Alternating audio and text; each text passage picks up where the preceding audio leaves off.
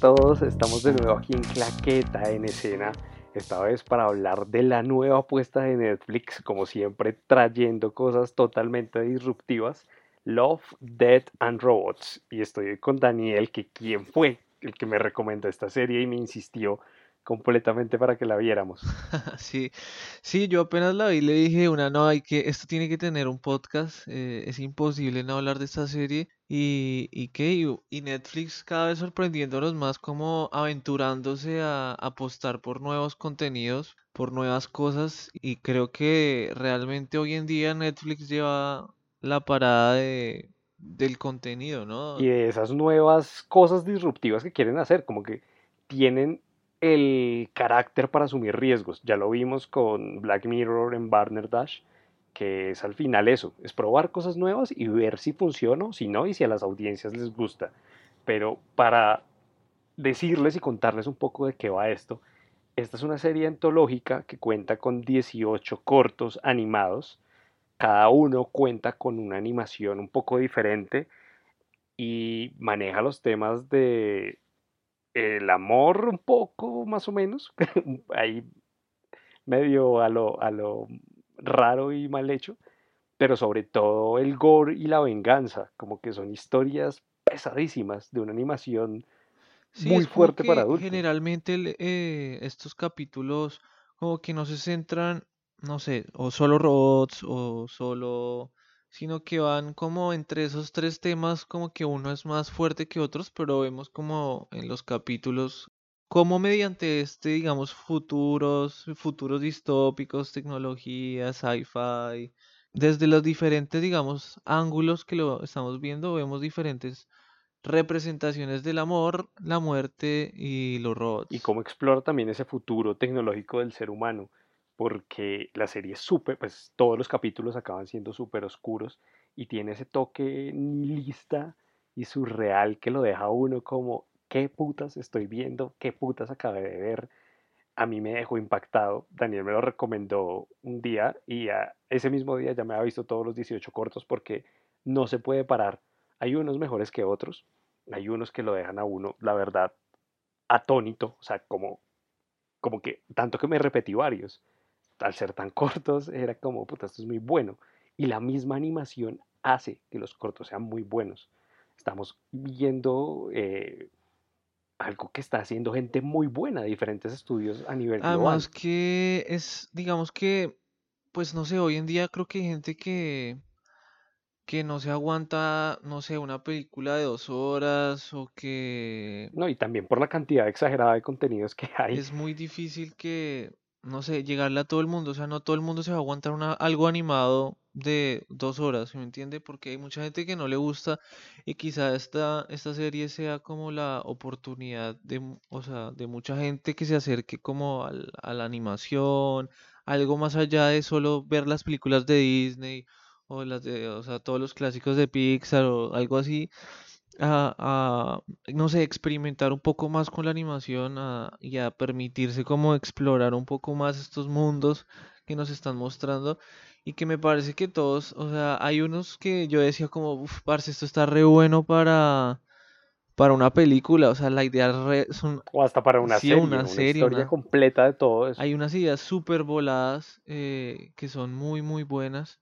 Hay unos que, como usted dice, hay unos mejores que otros, pero, pero en general creo que todos me dejaron con un, en general con un buen sabor de boca, ya sea por, por la animación o, o por la historia que están contando o por ese mensaje que tiene detrás eh, de la historia que quizá esa quizá que esa animación como que uno no sé mucha gente como que no se lo toma en serio pero no sé, hay capítulos como el de, en español creo que se llama Piezas Únicas, que es el de Sigma Blue, es que se llama. El, que es, o sea, uno se pone a analizar ese capítulo y es, Sigma Blue. no, es una cosa es impresionante. de locos, o sea, el, eh, eh, brutal. Cómo hablan de la concepción de la existencia y a lo que puede llegar un ser pensante, porque es que además pasa a este punto también un poco neotecnológico de decir en qué momento el robot no es también un ser pensante.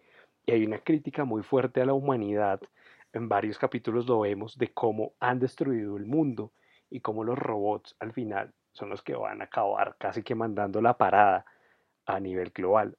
A mí hay algo que usted decía que me parece súper importante y yo lo llevo pensando hace mucho tiempo, creo que también le he recomendado varias animaciones a Daniel últimamente. Ambos hemos visto animación de alta calidad, de alto contenido y para adultos, pero yo creo que estamos en la era de la animación para adultos que explora todo, explora el existencialismo, el nihilismo, eh, la condición humana, lo que significamos, hacia dónde vamos. A mí me parece impresionante la cantidad de contenido de alta calidad que está saliendo en animación. Y lo que usted decía, a veces la mayoría de audiencias se pueden quedar en, en Disney, Pixar, eh, no sé, DreamWorks, pero, uy, pucha, hay series de una calidad. Antes de empezar a grabar estábamos hablando un poco de Bojack Horseman, que a mí particularmente me encanta, y es esta, es la misma, o sea, seguir la línea de la animación para contar historias reales. Además que, que, por ejemplo, Netflix le está apostando fuertemente a este tipo de contenidos. Vemos que, por ejemplo, tiene en su catálogo temporadas de Rick and Morty, también esta serie de la que usted dice, Boya Horseman, la de Final Space es buenísima. Mm, que además es, una apuesta de un chico que grabó un piloto en YouTube, lo cogieron. La primera temporada es excelente. muy buena, o sea, yo la verdad la disfruté muchísimo. Estoy ya esperando que siga saliendo. Archer también. No, es muy bueno. Además que, que sí, lo que usted dice es muy cierto. O sea, ya le están apostando al, a la animación para adultos. Y de todo tipo de temas, weón. O sea, hay desde, no sé, cosas, películas como, no sé, bueno, es que Japón nos lleva como años luz en cualquier tema, nos llevan años luz, weón. Entonces, ellos, ya, además que culturalmente para ellos ya todo lo que es anime es otro nivel, o sea, todo lo que es animado es otro nivel, tanto que allá el anime es como está en el prime time de las, de del horario de de los canales de televisión, entonces ya es como otra cosa, pero igual eh, uno, pues que a nosotros que nos gusta un poco este, este mundo, que hemos visto más como contenido y películas, hay contenido muy, muy bueno que uno a veces dice como, o sea, uno ve los, los nominados a los Oscars y uno, por ejemplo, yo pensaba, para hay películas japonesas que son mucho mejores están a años luz. O sea, pero. luz en calidad y en contenido. Muchísimo mejores que, que las que tienen nominadas a, o tenían nominadas por, eh, no sé, mejor película. O sea, que tienen nominada, no sé, un ejemplo a Moana como mejor película animada. Y listo, Moana está bien, o sea, no digo que sea mala. Pero es que hay películas muchísimo más voladas eh, y con una animación brutal y no se queda como en la típica película animada que es apta para todo público, que no explora así mayor tema, sino que y que quiere ser inclusiva, entonces entonces toca temas como, bueno, vamos a hacer una película que está bien con todos y quiere quedar bien que todo está bien, que todos los conflictos se resuelven y que todas tienen un final feliz. Entonces, creo que también hay que apostarle a, estos contenidos, o sea, no hay que quedarse como encasillado en, en, que... lo mismo, en lo que funciona, aunque usted, uno acaba sabiendo que al final la industria se mueve por el dinero y lo vemos un poco en los superhéroes, así nos gusten, es lo que mueve y hoy Marvel lleva 21 películas. 22. Pero también estoy, 22 ya, pero también estoy de acuerdo en que estas apuestas lo que hacen es llamar nuevos públicos, o sea, ver, un, ver algo así es un aire fresco a lo que puede ser la generación de contenidos es no quedarse en el reboot, en el remake, en lo mismo de siempre, en el live action. En los biopics. Para mí esto eh, es impresionante, es una apuesta maravillosa de Netflix que además usted toca un punto aquí que me llamó la atención y es tal vez la animación occidental se está dando cuenta de lo que la asiática se dio cuenta hace años y es lo que puede explorar a partir de, la animación. Eh, los asiáticos... Más que la animación no tiene límites, o sea, Igual hoy en día ya con efectos especiales le hacen lo que quieran, pero pero no sé, es como que la animación tiene como esa magia, tiene una magia especial, no sé cómo es cómo decirlo, pero No, y sobre todo porque puede tener diversos estilos y de eso vamos a hablar un poquito acá porque los 18 cortos exploran de todo.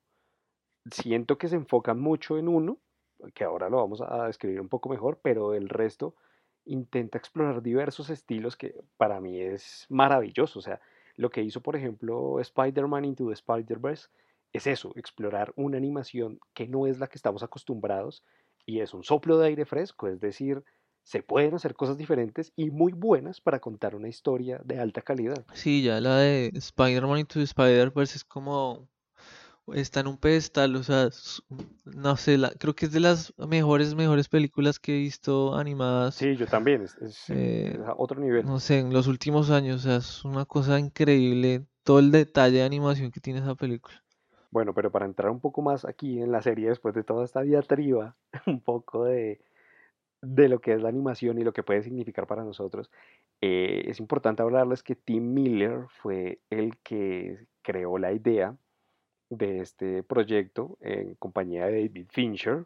Son, bueno, este Miller, eh, él escribió muchas de las, de las, si no creo que escribió casi todos los, los cortos, dirigió uno que fue el de La Era de Hielo. Ice Age. Y el man también es productor ejecutivo de, de esto y él está con David Fincher, David Lynch, perdón, que es productor ejecutivo, entonces creo que tiene un, respaldo muy, muy, fuerte, muy fuerte. Para los que no sepan, Tim Miller fue el director de Deadpool y David Lynch ha estado en una de las, pues eh, fue el director de House of Cards y también estuvo, si no en Mindhunter. ¿no? Y, y que más que también este, eh, ah, Fincher, eh, es muy capo, o sea, bueno, tiene Alien 3, director de Alien 3, de Seven, del el Club de la Pelea, eh, de, haciendo un montonazo de películas, Zodiaco, eh, también dirigió la de Benjamin Button, ese man es un capo, o sea, y en televisión sí, solo es... Eh, televisión que había estado bueno en lo que usted dice House of Cards y Mindhunter y ahora bueno lo tenemos en esta produciendo esta esta antología antología animada de Netflix, ¿no? La, creo que es la primera antología animada de Netflix. No, y antes un poco antes de empezar el podcast estaba viendo que Tim Miller lleva con esta idea casi 10 años. Él tuvo un corto que se llama Heavy Metal, una película, no, no recuerdo bien, que estuvo un poco enfocada en lo que se ve en estos cortos. Y también Gooper Brock, que estuvo nominada en la categoría de animación a los Oscar. O sea, es una apuesta personal también de Miller que se nota y se siente la pasión que le mete. Sí, y, bueno, y vamos que yo creo que a este man se le fueron abriendo las puertas fue porque le fue muy bien en Deadpool.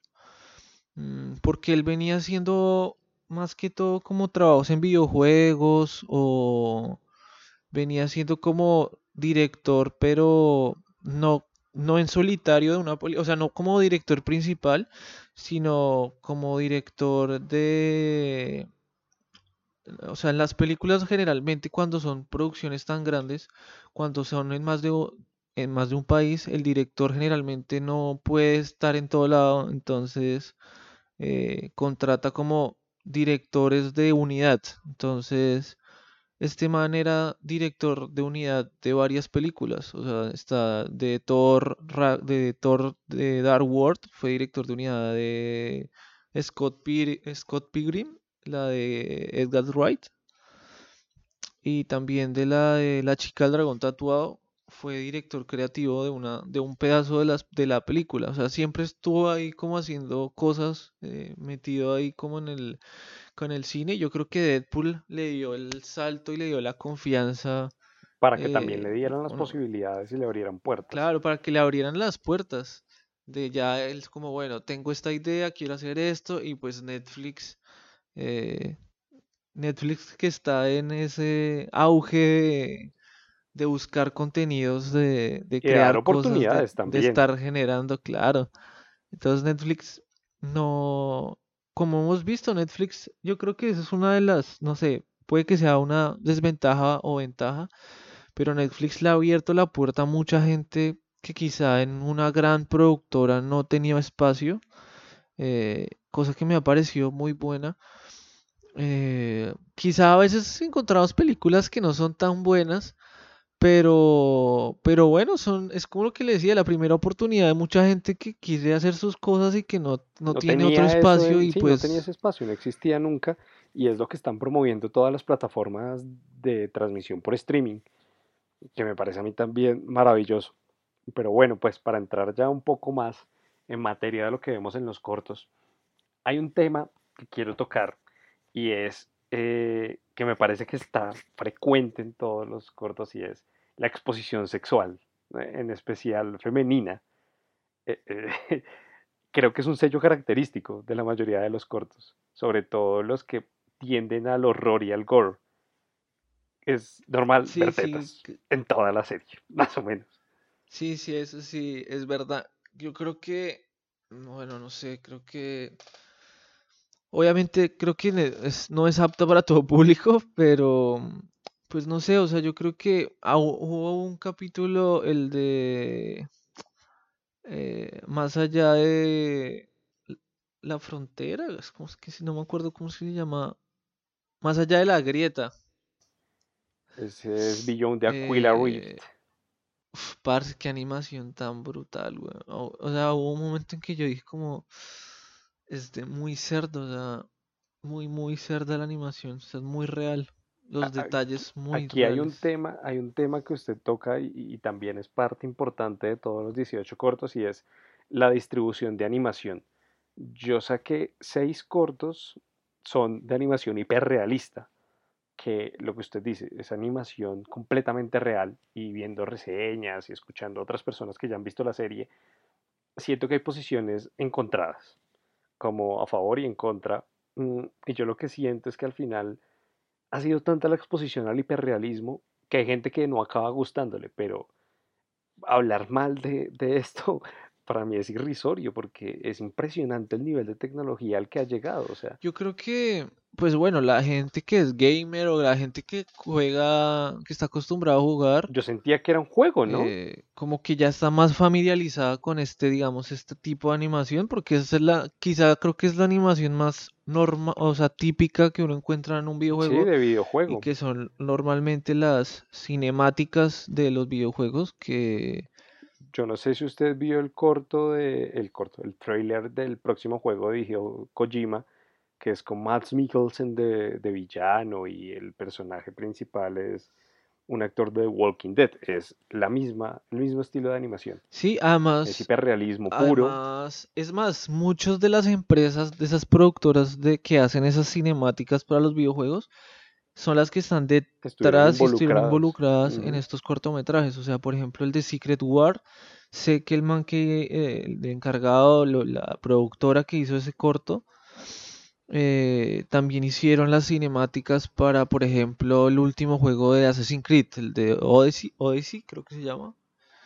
Sí, Eh, sí, sí, sí. entonces, como que ya también se va viendo como la calidad que tiene esta gente eh, en ese tipo de cosas. eh, pero, por ejemplo, ese Secret World yo sí lo sentí más como un juego, más como por ese estilo. O sea, se le notaba que era más eh, gente que está, está Sí, especializada en escena, cinemáticas de juegos que... tiene una escena muy particular en la que se nota como si uno estuviera, o sea, como si fuera una escena particular de un juego, ¿no? Sí, Como una misión, más o sí, claro. O el intro de la misión, weón. Era como un intro de una misión. O sea, Porque cuando ca- el intro y que el momento cumbre fuera cuando tienen el choque contra las bestias estas, porque al final los aviones es como, bueno, ganamos.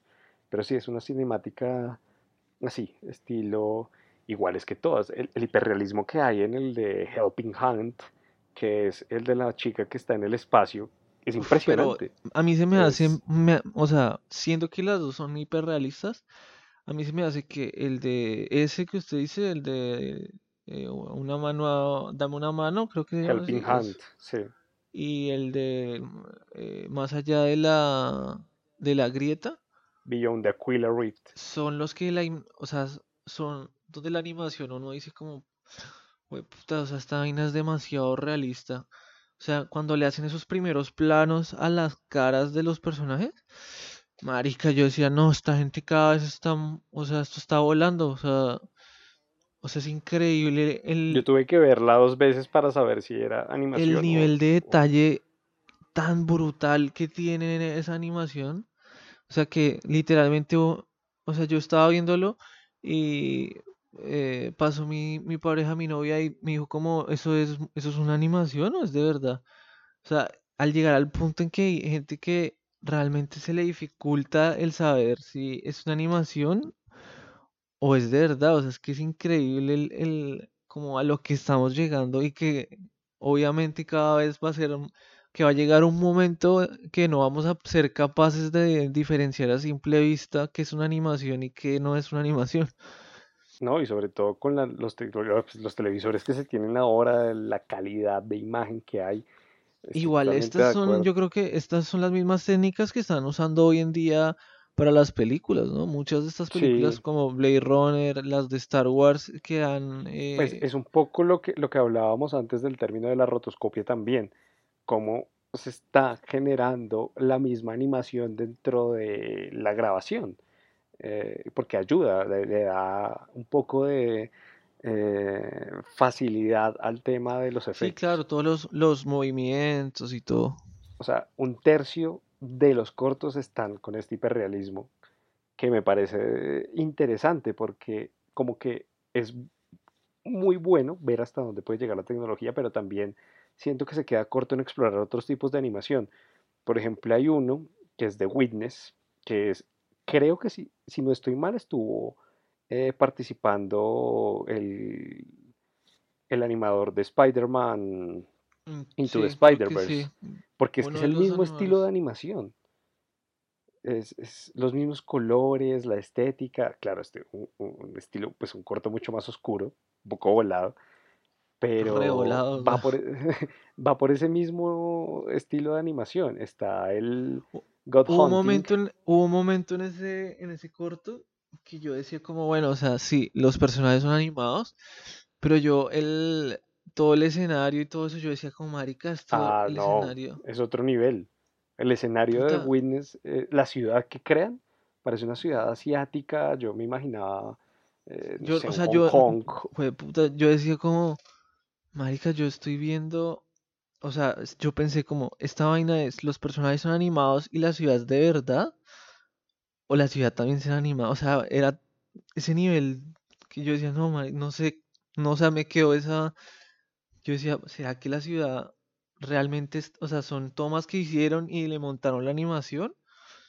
¿O, o, o realmente uno, ah, todo, sí. absolutamente todo es una animación? O sea, es demasiado, es demasiado. Es un montaje impresionante para el, tipo de animación que se está haciendo. Otra que me gustó mucho fue en God Hunting, eh, el anime, porque no es, yo sabes, lo sentí muy parecido a Batman Ninja, como que me puse a pensar qué tipo de anime había visto así y muchas de las películas japonesas que he visto no, no tienen ese tipo de anime como el que tenía este. En cambio, Batman Ninja lo sentí cercano, como hasta muy parecido. Igual, bueno, no sé, es que la animación de Outdoor Ninja era diferente, era como más computarizada, no sé. Esta se siente Sí, más yo- a mí clásica. lo primero que pensé cuando lo vi fue, fue, está en el universo de Batman Ninja. Pero Además, eh, esto fue lo que me gustó del que esa otro. historia es muy, no sé, a mí de esas fue la- las que más me, No, una de las que más me gustó fue de esa. Porque es, es mística, es, eh, esa historia china mezclada con el colonialismo y bueno, eh, eh, tenemos que decirles que vamos a hacer también uno- una serie de Zooms hablándole de cada uno de los episodios porque son 18 y de un tacazo uno no se los escucha a todos, pero vale mucho la pena escuchar más o menos por qué línea va, porque es que a uno puede que le guste uno que a otro no, porque hemos visto reseñas, hemos visto lo que dice la gente y, y hay, hay episodios para cada quien y cada cual es.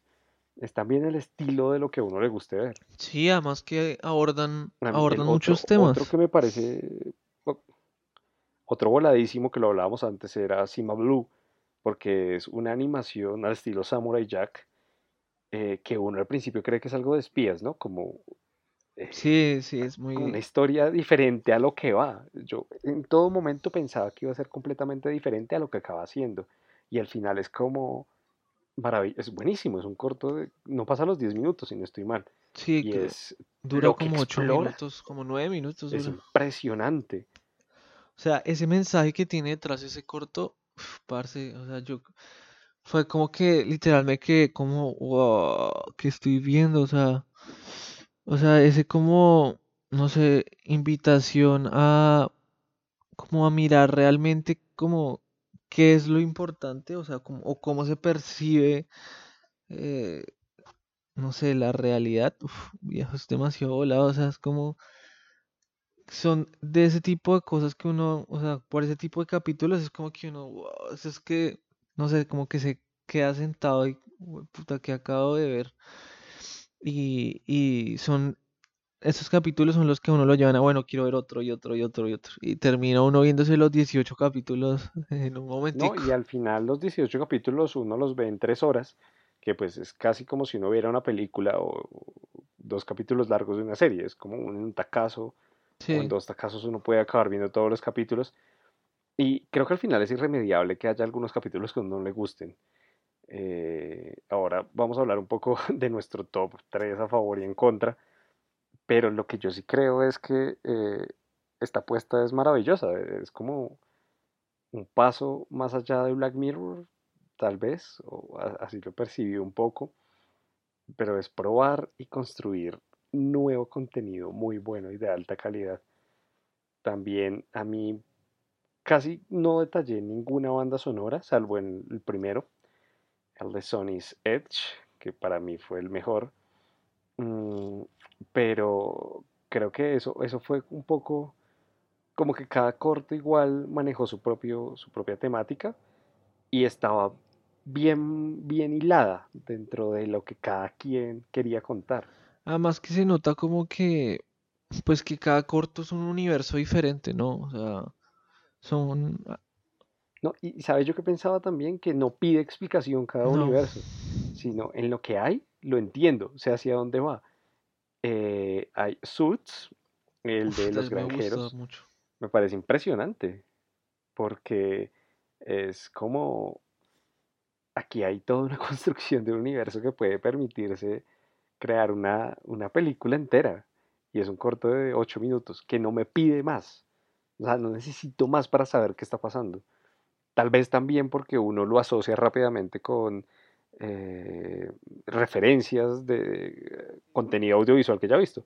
Este es- me, me hace acordar mucho a, a Quit Place, por ejemplo. Ah, sí, o Una a... estética Y similar. además que era como esa más, no sé, Titanes del Pacific Rim, una cosa así. Eh, o el Gigante de Hierro también. Mm, y sí, yo creo que ese también fue una de las historias que yo dije como, "Uf, esta historia está muy buena. Deberías haber más de esto, o sea, debería ser como una serie o una, hacer una película o, o algo así.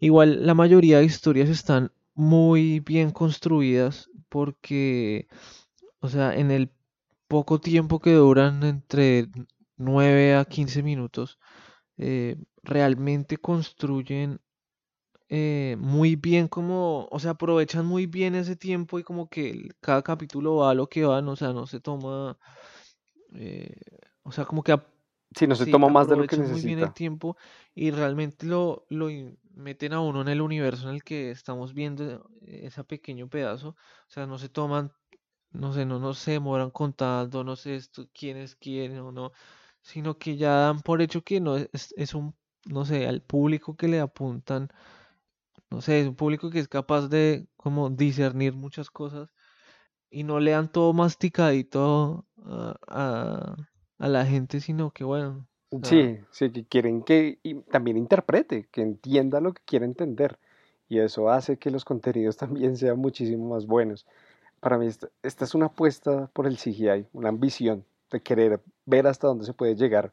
Yo sí espero una segunda temporada con más personas que estén metidas en el mundo de la animación, eh, nuevas casas que también le den un aire fresco a todo esto. Sí, yo creo que que este podría ser una oportunidad para, para muchas empresas y mucha gente que es muy dura en animación, que hacen unas cosas muy voladas y que quizá no, no tienen un espacio Los exacto. reflectores que se tienen por otro lado. Entonces, porque igual si usted se pone a mirar, bueno, obviamente hacer una cosa de estas como la hicieron también, o sea, lleva su trabajo, o sea, es gente muy tesa la que está est- detrás de todo esto, pero es una buena oportunidad, o sea, casi todos los cortos que, que, que vimos, casi todos son en gente de Estados Unidos, hay un, un par que son como Hay un par españoles, españoles creo que hay un, hicieron el de los robots. eh, hay uno Hay una francés. también asiática, creo que creo que es coreana, si no estoy mal. O sea, parece que hay uno, uno francés, hay otra gente que, de, como unos polacos, pero bueno, estaría bueno que le dieran la oportunidad a América de, a Latina. Me parece que aquí hay gente que, o sea, que hay, hay talento en, en esto de, también de la animación y que quizá es un tema que en América Latina estamos como, no sé, weón, o sea, si en Estados Unidos está empezando o si están apostándole a este tipo de contenido, en América Latina estamos súper quedados y creo que realmente América Latina consume muchísimo anime, o sea, a- yo conozco gente que al menos se ha visto alguna película animada más allá de Disney, o sea, que conoce de otro tipo de películas, así sea Estudio Ghibli, que es como lo más conocido, pero aquí consumimos mucho anime. Yo creo que en, a- en América Latina se consume mucho anime y creo que también sería bueno ya empezar a, a apostarle por contenidos eh, de la región y que este tipo de, de antologías sirva también como para darle la oportunidad a mucha gente que, que pues tiene mucho para mostrar. Sí, totalmente de acuerdo. Creo que vamos a ver con qué, con qué salen. Eh, queremos darle nuestro top 3 a favor y en contra.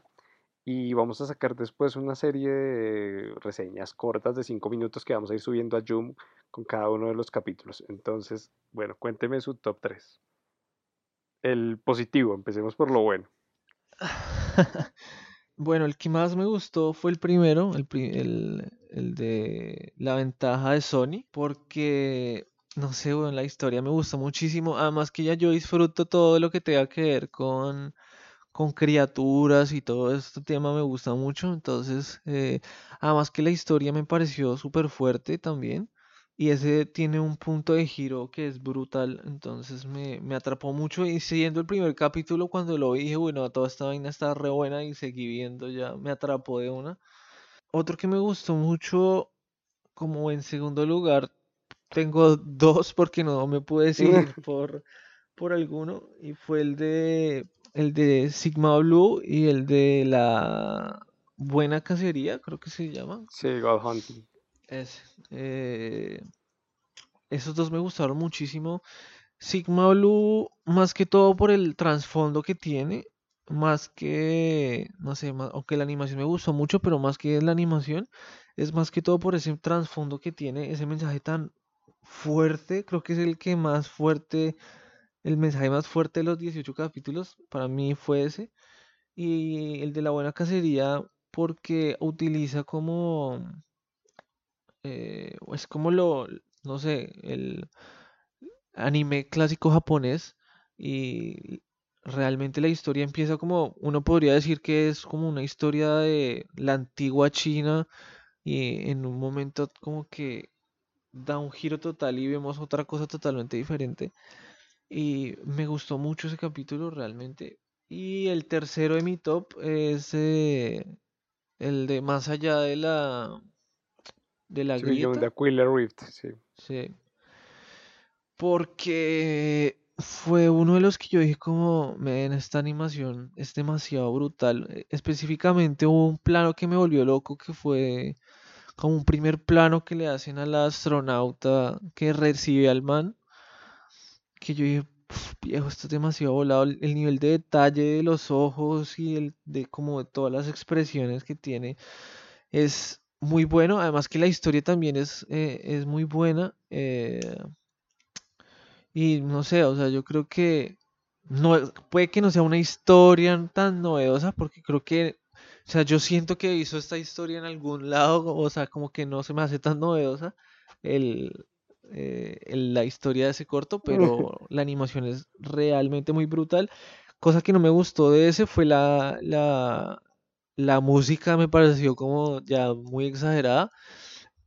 eh, y no me gustó mucho la canción que utilizaron, pero, o sea, como que me pareció ya muy, muy exagerada para el momento que estaban mostrando. Curiosamente, en mi top 3 están tres que usted dijo. El primero para mí es Sonic Edge, sin duda es un capítulo impresionante, es un inicio que uno lo deja con ganas de más y a mí me gustó por cosas diferentes a las que a usted le gustaron. Tiene lo que usted, de- destaco mucho lo que usted decía, pero a mí el primer minuto del corto me atrapó completamente porque es que es un estilo cyberpunk y neo-noir que quedé fascinado.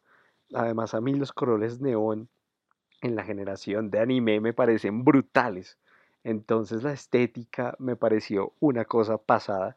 Y lo que usted decía, el giro de tuerca, creo que no me lo esperaba. Y la batalla está tan bien llevada, tan bien animada que quedé como, "Jue puta, esto, esto que me puso a ver Daniel, esta mierda está muy buena. Tanto que le escribí un chat de una vez y le dije, me, me enganchó, ya, me lo voy a ver todo. El segundo mm, que más me gustó es God Hunting. Me parece demasiado bueno eh, la animación que tiene, la historia que cuenta, esa mm, mezcla entre la China milenaria, eh, mística y la tecnología, y como también estamos en la era del androide, y lo mezclan, y es como la tecnología, eso, steampunk. El steampunk es, también una temática súper interesante para trabajar y y es, son 12 minutos más o menos que dura el corto, que no para uno de sorprenderse de todo lo que está pasando. Y el tercero que más me gustó es Sima Blue, porque es una animación única, es la única que aparece así en la serie y definitivamente la historia explora un tema tan humano que es la trascendencia vista desde la simplicidad de un robot que va avanzando. e- Es una cosa impresionante. Como que uno también acaba y se queda sin palabras. Y ahí como un bonus, me gustó mucho también el capítulo de, a ver, se me, se me escapó ahorita el nombre. Ah, The Witness, que tiene, sobre todo por la animación, la animación estilo Spider-Man Into the Spider-Verse me parece brillante. Lo que hablábamos antes de la construcción de ciudad, cómo va huyendo esta mujer por la ciudad y la escena en la que tienen su eh, porn gore es también impresionante. Está muy bien hecha, o sea, parece real, es una cosa, pero real diferente, con colores ácidos, un cómic, es brutal, brutal. Y bueno, los que menos le gustaron, a ver, ¿usted cuáles tiene? El que a mí menos me gustó fue el de la era de hielo. Sí, yo Eh, también. y, y lo más particular es que es el único que dirigió Tim Miller, ¿no? O sea, Sí, mm, entonces es como, mm, mejor quédate sí, mira cómo te produciendo, mira Tim. Conan, como Sí, dice. el de te lo resumo así nomás. Sí, Como, "Uh", y él dije como, no, mejor quédate produciendo la serie, Tim Miller, gracias. O sea, no lo dirijas. Eh, no me gustó porque primero los actores me parece como que no entendieron una mierda lo que estaban haciendo porque son como tan inexpresivos, o sea, eh, no sé, bueno, o sea, yo me encontré una civilización que está evolucionando a un nivel increíble en poco tiempo en mi nevera y creo yo que yo podría ser mucho más expresivo que esos dos actores. O sea, es como sí, que, creo que me sorprendería más. madre, fue como si se encontraran, no sé, weón, una algo que dejaron en el congelador y no se acordaban y, ah, marica, yo no tenía carne en el Ay, congelador, vea, el mamut, ¿verdad? Como- ¿Verdad que lo había echado Además que fue súper, o sea, fue puta, o sea, el man se sirve un vino, le pone un hielo al vino y es como que, oh, ¿qué es esto en el hielo? Y lo saca y es como, oh, no lo puedo creer. Y saca una lupa.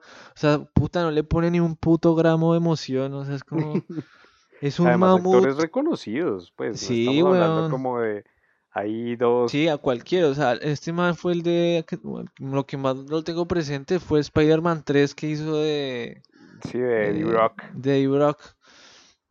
Pero sí, o sea, yo dije como, "No, este man, o sea, o sea, en las actuaciones me parecieron pésimas, especialmente la del man, o sea, la vieja, o sea, como que ni bien ni mal, pero tampoco fue como...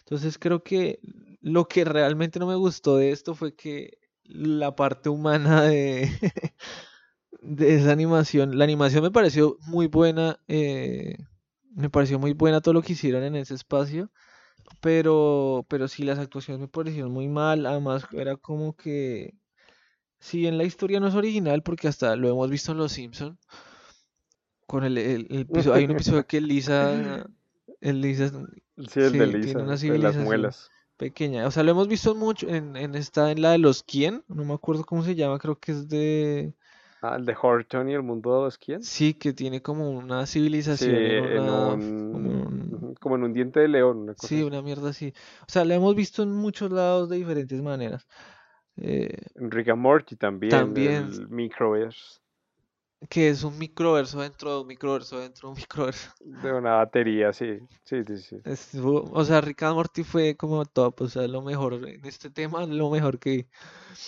Pero sí, se me quedó muy corto, la verdad.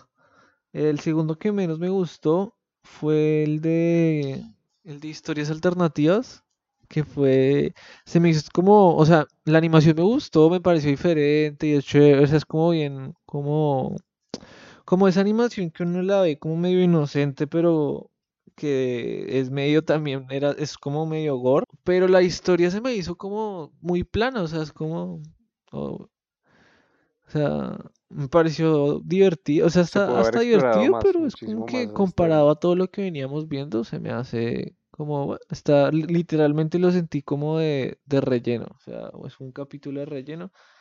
Me parece que si bien con usarlo con la historia, usarla con Hitler, bueno, puede ser llamativo para ciertas personas, a mí me parece que hubieran podido hacer, no sé, otros temas más que no se hubieran usado ya tanto, o sea, es que ya todo lo que sea Segunda Guerra Mundial está tan... Por ejemplo, el final de ahí, cuando sale Abraham Lincoln, me parece muchísimo que hubiera sido muchísimo mejor. Sí, me parece más llamativo, o sea, es como que ya la Segunda Guerra Mundial, o sea, todo lo que es Hitler ya está más usado en...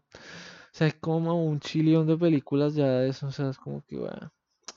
Y el tercero que me- menos me gustó fue... Es como que tampoco me podía decir si, si el del yogur o... o el de una noche de pesca, pero el que escogí fue el de la noche de pesca porque si bien toda la animación me parece muy bonita y, y hay un mo- como planos que son, uf, son muy chéveres, eh, me parece que es una historia demasiado plana, o sea, es como que de la nada al man se le pintó nadar y ya, se acabó, o sea, es como, ya. Se lo comió Sí, se le pintó nadar y se acabó la historia. Como, ah, ok, bien, pues bonito, pero pues ya no pasó nada, o sea, como... Entonces me parece que sí se le nota, de los 18 capítulos, hay muchos que se sienten de, de relleno o que si no fueron pensados de relleno, al menos se quedan, Porque son se flojos. quedan Pues, cortos. O sea, no sé si quizá al ver otros capítulos tan buenos, como que los opaca un poco al, al resto. Y, es también una posibilidad. y, y- y más si uno lo, se los ve así los 18 seguidos, De es chorro. como que, claro, o sea, siente el, el, el contraste capítulo tras capítulo y dice, uy, este no estaba tan bueno como el otro. Entonces, creo que el problema de esos capítulos es que quizás no son tan malos, pero tienen una vara muy alta con otros capítulos. Entonces, compiten con, pues, sí, con cortos muy buenos. A mí, yo estoy de acuerdo con usted en dos, en el de Ice Age y Alternative Histories. Eh, a mí, en cambio, el de Fish Night y el del yogur me parecieron interesantes, como que es un concepto raro. Diferente además, la animación de Fish Knight es No, es, es re bonito, a mí me pareció re bonita. Y solo, sí, solo por eso la salvo, porque sí, creo que dejan de, les- no les importa mucho la historia y se quedan es con la Sí, es animación, como, esto es lo que que es podemos salvaje. hacer, what, y botan todo ahí, pero, pero pues al final es como, y, sí, ¿qué? Y, y e- y el del yogur me parece una mierda muy chistosa, Dale, u- es un porque parche, es, es tan, tan cínico que es bueno. Pero a mí en cambio no me gustó The Dump, que es el del basurero. Me parece que, eh, no, no sé, creo que se queda corto en querer contar lo que quiere contar. Es una animación que hemos visto millones de veces porque es puro estilo Pixar. Eh, es raro ver ese estilo así como yo sentía que era Up y es raro ver algo tan gore un En poco ese tipo como de lo que está sí, en ese tipo de animación, pero la historia me parece flojísima, no cuenta nada, eh, no va ni aquí ni allá. Me pareció bastante, bastante predecible también todo lo que podía pasar, cosa que no, lo que usted decía creo que es un buen punto. Hay capítulos que tienen giros de tuerca pasados, volados. El de Beyond of the Aquila Rift, es- el giro es como marica. Y aquí estamos viendo una cosa simplona, como, como era lo que ya me esperaba, no, no- me está generando nada así impactante o que me cuente una gran historia. Entonces creo que me voy con esas, pero definitivamente esta serie está muy recomendada. Véanla, disfrútenla, entiendan lo que decía Daniel también, no es para todo el mundo. Eh, si uno no se aguanta, eh, eh, le remueve las tripas. Esta vaina es Sí, fuerte. sí. Entonces, sepan también que van a ver, porque es, es densa, eh, es fuerte, horror puro, pero es maravillosa. La animación puede contar historias brutales y eso es lo que hace esta serie. Sí, yo creo que hay que darle la oportunidad a esa serie, realmente es muy atrapante. Y si bien, no sé, no le gustó a usted un capítulo, pues hay 17 más que quizás sí le gusten. Salte, veas Sí, el otro, sí. entonces creo que sí hay que darle la oportunidad. Además, sí, eh, no sé si a mí, por ejemplo, me gusta mucho el cyberpunk, todo lo que tiene que el, el la ciencia ficción, eh, todo ese tipo de temas. Entonces, si a usted también le gusta todo eso, creo que lo va a disfrutar muchísimo. Entonces, eh, quedan más que invitados a que escuchen nuestras reseñas en Jump de cada capítulo de manera individual para tomarnos un poco más el tiempo y hablar con spoilers claramente de, de cada capítulo.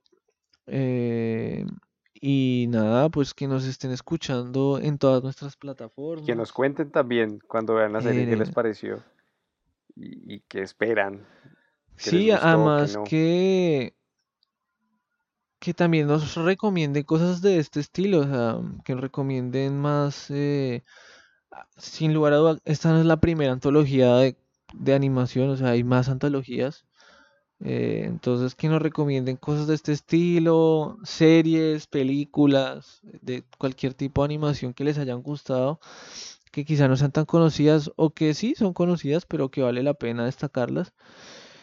Entonces, nada, síganos en nuestras redes sociales, Instagram, Facebook, Twitter y ¿qué más? En nuestros Y nos pueden escuchar por todas nuestras plataformas, Spotify, Audioboom, eh, eh, iVoox, Google, iTunes, Google Google Podcast, Podcasts, Apple Podcast, mejor dicho, eh, en todo ah, en lado todo ya estamos, sí, o sea, si no estamos nos avisa y estaremos. y Hasta ahí nos metemos. ya en nuestro canal de YouTube hemos actualizado el, el canal porque lo dejamos un poco de lado un tiempo, pero ya hemos subido todo el contenido otra vez a, al, al canal de YouTube. Por si a usted no le gustan estas plataformas y a usted le gusta es poner en YouTube las Ahí cosas, también entonces ahí ya en YouTube también nos puede encontrar. Así es, entonces bueno, nos escuchamos en un próximo episodio de Claqueta en Escena. Un abrazo para todos. Chao.